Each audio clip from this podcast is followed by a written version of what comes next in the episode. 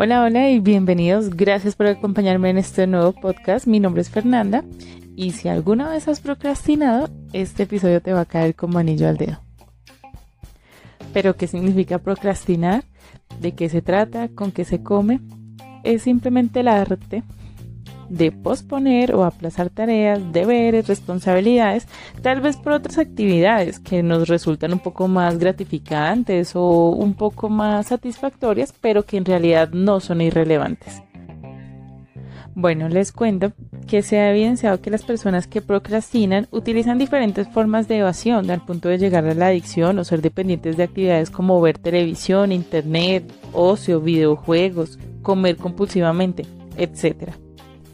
Por tal motivo, la procrastinación se asocia como un trastorno de comportamiento en el cual la persona o el sujeto asocia que lo que debe hacer es incómodo o tal vez es un cambio molesto o puede ser muy estresante.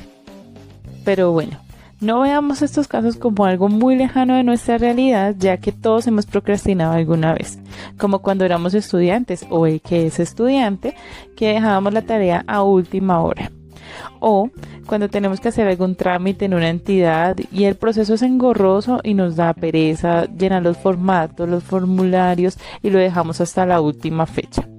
O cuando tenemos que posponer alguna decisión y la dejamos olvidada y cuando ya son las últimas consecuencias, entonces toca tomarla porque ya no hay más remedio. Te preguntarás cuál es la consecuencia a nivel psicológico. Mira que este comportamiento lleva inicialmente a creer que no tiene mucha relevancia esta tarea incómoda de realizar. Pero luego de ello, que no se hizo o si se hizo tarde para la entrega, llega el remordimiento de por qué no lo hice a tiempo.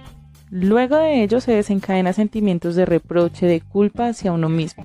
Les cuento que un equipo de investigadores de la Universidad de Alemania determinó que hay ciertas estructuras que son diferentes en los cerebros de los procrastinadores. Se ha dedicado a analizar cómo se comporta el cerebro utilizando imágenes de resonancia magnética.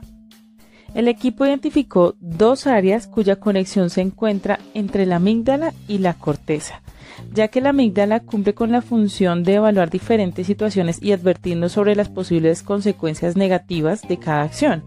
Y la corteza utiliza esta información para seleccionar ¿Qué acciones se deben de poner en práctica?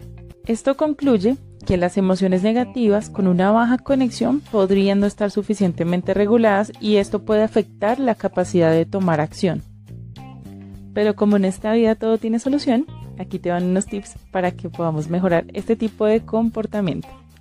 Supongamos que tenemos una tarea compleja que hacer. Entonces, ¿cuál es la clave? Lo dividimos en tareas sencillas, en tareas pequeñas, le ponemos algunos tiempos o fechas límites y de esta manera vamos a ir liberándonos de carga y vamos a cumplir finalmente con esta tarea. Supongamos que queremos empezar a hacer ejercicio. Entonces no podemos hacer rutinas de una hora cuando hasta ahorita vamos a iniciar y no tenemos el hábito de hacer ejercicio. Entonces lo ideal sería tomar tiempos pequeños e irlos aumentando a medida que nuestro cuerpo se va acostumbrando a ello. Otro tip es hacer una lista de tareas y vas a pensar cómo te vas a sentir cuando termines cada una de ellas. Y vas a tener una sensación de satisfacción, alegría o tranquilidad contigo mismo. También puedes intentar cambiar de ambiente si es lo que necesitas. Entonces, mientras que estás haciendo dicha tarea, puedes escuchar música que te anime, que te haga volver esto un poco más llevadero. También puede ser cambiar de iluminación, cambiar la rutina, en el modo que venías haciendo las cosas, tal vez eso no funcionaba. O intenta eliminar las distracciones para que se enfoque tu concentración. Bueno, muchas gracias por estar aquí, por escuchar. Espero que te haya gustado este podcast y que te sirvan estos tips para tus metas del 2021. Te envío un fuerte abrazo y nos vemos en el siguiente podcast.